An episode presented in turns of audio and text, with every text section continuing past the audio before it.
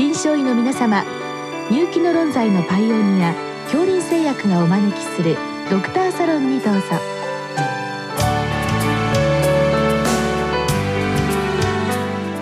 今日はお客様に河野慶三産業医事務所河野慶三さんをお招きしております。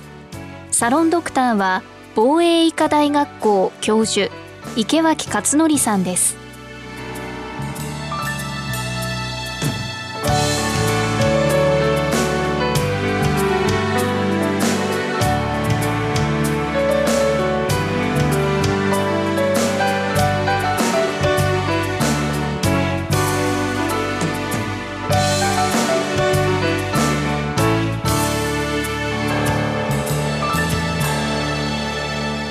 河野先生こんばんは。こんばんは。あのいろんな質問をいただく中で実は今日のような質問は私初めて経験しました。どんな質問かと言いますとまあ産業医のまあ役割というんでしょうか。あのそういうことに関してあはっとこう気づくような質問と言ったらいいんでしょうか、はい、で先生まずその産業医これ今日本で医師が30万人ぐらい、はい、産業医が9万とか10万とか聞きますから、はい3人に1人というとこれ結構な数というふうに考えてよろしいですか、ね、はいそうですね、はい、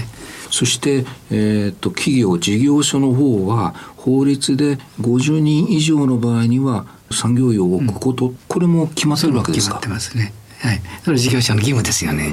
まあちっちゃなところでしたらあの非常勤というか嘱託である一定以上になると専属、はい、この線引きは数で決まるんでしょうか、そうです。ごく簡単に言うと1,000人以上事業がいるところは専属にしなきゃいけないっていうことですね。まあ、有害の業務があるとかも500人とかっていうのがあるんですけども、まあ、基本的には1,000人以上の事業所。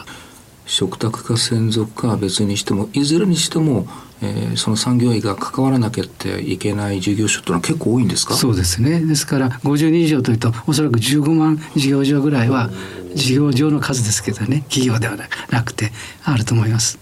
産業医3人に1人多いなと思いましたけどそういう方たちが15万の事業所をカバーするっていう意味では結構大変ですね。そうですそうです。いわゆる開業の先生では掛け持ちしてる方も多いんでしょうか、はい、そうですよね。まあ2つ3つという先生は結構いらっしゃるんじゃないでしょうかね。そういう中で、まあ、私も産業医はしておりますけれども産業医とは何かと言われると案外わからなかったりするんですけれども、ね、えーと、今日のご質問にも関係しますけれども産業医としての役割といわゆるその慢性疾患を見る、まあ、医師としての役割これやっぱり区別されるんですね。そうですね。まあ産業医の業務っていうのは労働安全性法という法律で決められてますよね。で診療するっても診断したり治療したりするのはこれは医師法で決められてるので、うん、ベースが全然違うんですね。すねはい。法律の立て付けから違うそうですそうです例えば先生ある事業所が産業の方に来てもらって当然その職場環境に関しての産業医的な役割を頼むと同時にある意味その診療所登録をしてまあ診療もしていただくそういう形態が多いんでしょうか？それは大企業では結構ありますよね、はい、あまりじゃあちっちゃいところでは。ちっちゃいところはちょっとそういう形にならないことが多いと思いますけれどもね、うんうん、じゃあむしろ今日のご質問はあまりあの小規模の事業所での話というよりもある一定以上の規模のあるところでの、うん、そうですね。産業医がその産業医として契約しておきながらもう一つはその診療所の医師を兼ねるという形のところですよね。ですから同じ一つの事業所の中で一人の医師が二つの役割を持つというそう、ね,、そういうことを言っておられると思いますね。まあ、あのそういう企業事業所の産業医の役割の大きな柱の一つは健康診断をして異常者をチェックして、まあ、例えば血圧が高いえー、これ様子を見るだけじゃなくて治療が必要だよというような指導もするということになると、延長線上でじゃあその産業の先生が薬出すかっていう流れも、あり得るわけですね。まあ、かなり自然かもしれないんですよね。ただまあ先ほどお話したようにその診断して薬を出すということは完全にこう医師法に基づく行為なのでですね、本来の産業医の仕事ではない。だからなぜかというとあの事業者にはですね、まあ、安全配慮義務っていうのが労働契約法上かかってるんですけれどもその安全配慮義務の中にですね健康状態の把握と異常の所見があるものについて、まあ、診断治療を受けるように干渉する受けなさいよっていうことは含まれるんです。ですからその仕事はですから事業主がやらなきゃいけない仕事なので産業医の仕事です。うん、実際に診療をするということはこれは事業主には全然法的に課されてない治療をするっていうことはですね、だから治療をするためにはまさに診療所の設立をしてそこの医師に頼むと。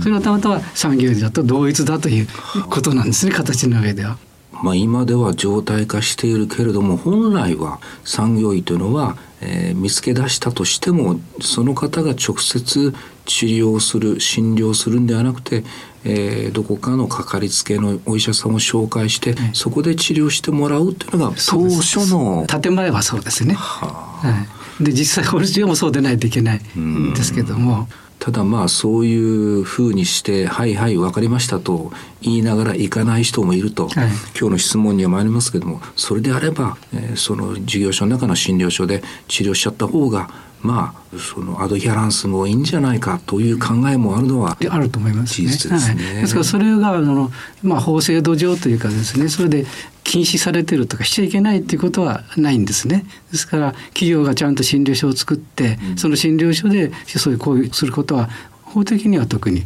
問題はないんですけれども、まあ、実際に仕事をされる先生はですね一応あの産業医としての記録っていうのを当然しなきゃいけない。はいはい、でそういう今の診療に今のような治療なんかをするとこれ診療録つけなきゃいけないです。これ医師法上ですね。でこの診療録と、まあ、いわゆる産業医活動である面接記録というのは違うものなんですね。細かいですけどそうすると例えば過重労働の人、はいはい、面接をして、はい、えー、まあ、カルテというか、はいはい、書く。そこの下に高血圧の診療して処方箋だ、うん、これ本来は、それはね非常に困るんです。困るんです困るんですでこれ一つの事例として例えばあの監督署が監督に来ますよね。はい、その時にあの、まあ、いろんな時にその医師の活動記録面談記録は見せてくださいと言うんですこれ見せなきゃいけません。はい、だから診療録を見せろということはまずありません。それは診療っていうのは産業の仕事だと考えてないからそれをチェックするっていうことはないんですよね。で一緒になっちゃうと全部見せなきゃいけない。そうですね、えー、そうすると個人情報保護法上ですねそんなこと約束してないのに見せちゃうということになって、そこにちょっと問題が起こるんですね。産業医としての、えー、記録と、えー、まあいわゆるその診療するもの診療録と本来は分けないといけない。そうです。はい、それをまた手間がかかるような気がしますそうです。です。から初めから分けてくださいね初めから分けてあればですねそういったない問題はないんですけどね、うん、ですからそういうことをしてちゃんとあのそういう約束を事業主としてちゃんと診療する形にしてくだされば、うん、差し当たってその上での問題はないです。そうですね、はい。まあ、私も産業をしておりまして、えー、その大学ではいわゆる診療するものとして一人一人の患者さんに診療するという経験があると、まあ、基本事業所で患者さん見るのも抵抗なく見れると。はい会社としても、まあ、それもやってくれた方がいいかなということで、うん、まあ、広まっていったと。そうですね。で今日の先生ご質問はですね、はい、そういう状況でその産業医が職場で、えー、いわゆる慢性疾患を診療する問題点、うん、これやっぱりどういう問題が出てくるのか、えー、まあ、3つほどあるんですけどもね、あの一つは実際にそれ先ほど言いましたように産業医はその従業員の治療をすることはあの求められてない、ね、法制度上ですね。はいはい、で事業主のその義務がない。でそういう仕事のプライオリティは低いじゃないですか。そまあ、そのそういう意味での問題点が一つある。それは要するにあの事業主と労働者はこれは労働契約で結ばれてます。はいはい契約関係があるんですね。はい、で産業医と事業者は産業契約で結ばれてます。うん、対象とな労働者と産業医の間には全く関係がない、うん、契約関係がないです。であくまでも産業医のやることは事業主を介して間接的にやるっていうことなんですね。まあそういうところにまあこれは理屈の話として問題があると。で現実には今の記録の問題があるということですね。確かにその記録が、えー、きちんと分けられてないっていうのが、うん、まあ監督官庁からしてそれをチェックした時に問題になる可能性はあります。なんでこんなことしてるんですかっていうことですよね。あるいはやっぱり私自身も大学病院レベルで見るのと本当にあの最低限の薬にしかない診療所で見るのと、やはり患者さんを見る深みというんでしょうかそれはやっぱり違うですよね。それは違いますよね。そういう点で患者さんが不利益を被る可能性もあると。そうです。行くべきところに行けばということなんですよね。うんで2つ目はですねもう一つこれ個人情報保護法今ちょっと言いましたけど、はいはい、個人情報保護法でこの健康情報っていうのは非常にこの重要な扱いをしなきゃいけない、うん、あの対象になってるんですね。うん、でこれはあの本人の同意がないと第三者に漏らしちゃいけないという情報なんですよね。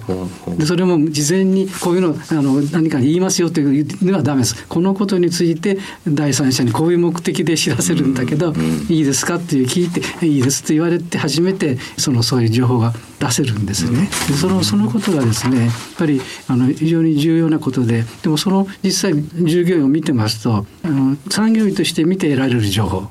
それからその治療診断する医師として見る情報。これ別々なものなんで。で、ね、本来は記録に別々にされてるわけです。よ、先ほどの話。ところ頭の中では一緒ですよね。そうですね。どうやって切り分けるんですかっていう問題があってですね。そういう意味では先生実際にやってる産業の先生方はそこまでうん何か問題が起こるという可能性を自覚しないまま、はい、認識しないまま、やっておられるということなんでしょうか？だから個人情報保護法のそういうその制限の問題はですね、おそらくあんまり皆さん認識しておられない。で善意でやってればいいんじゃないか。そうです。しかし法律はそういうもんじゃないもんですから。まあ、今お話ししていただいたのは、まあ、基本的に高血圧の慢性疾患のことだと思うんですけれども今日のご質問の方は例えば風邪ひいて調子悪いから薬くれよとか、はい、あるいはインフルエンザ、はい、これは産業医としてはどうなんでしょうか？かそれはもう明らかに診療行為ですからその診療所の医師として行うことは全然問題です。それは産業医の仕事ではない。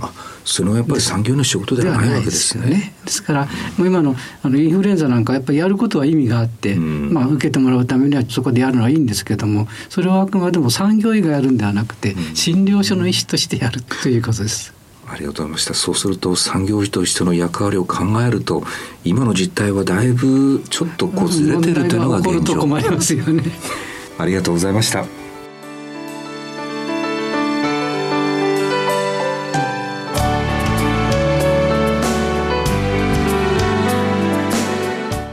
客様は河野慶三産業医事務所河野慶三さん。サロンドクターは防衛医科大学校教授池脇勝則さんでした。それではこれで恐林製薬がお招きしましたドクターサロンを終わります。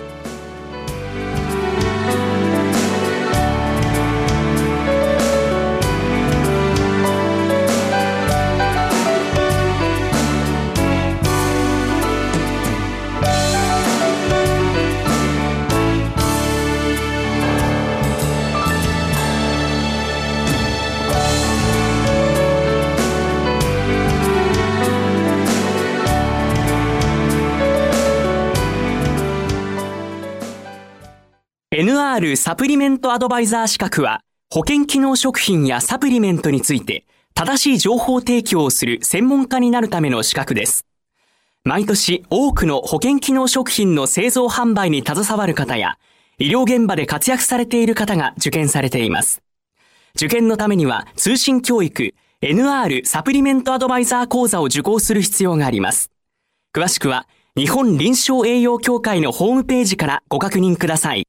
初めての株式。株式投資の始め方がわからない。そんな超初心者でも楽しく学べる株式投資のいろはをお届けする週1回更新の音声コンテンツです。先生はこの方。毎度。相場の福の神こと藤本信之さんです。毎週水曜午後6時15分からラジオ日経第一でオンエア。ポッドキャストでも配信中。さらに番組は書籍にもなっていますよ。詳しくは初めての株式番組ウェブサイトをご覧ください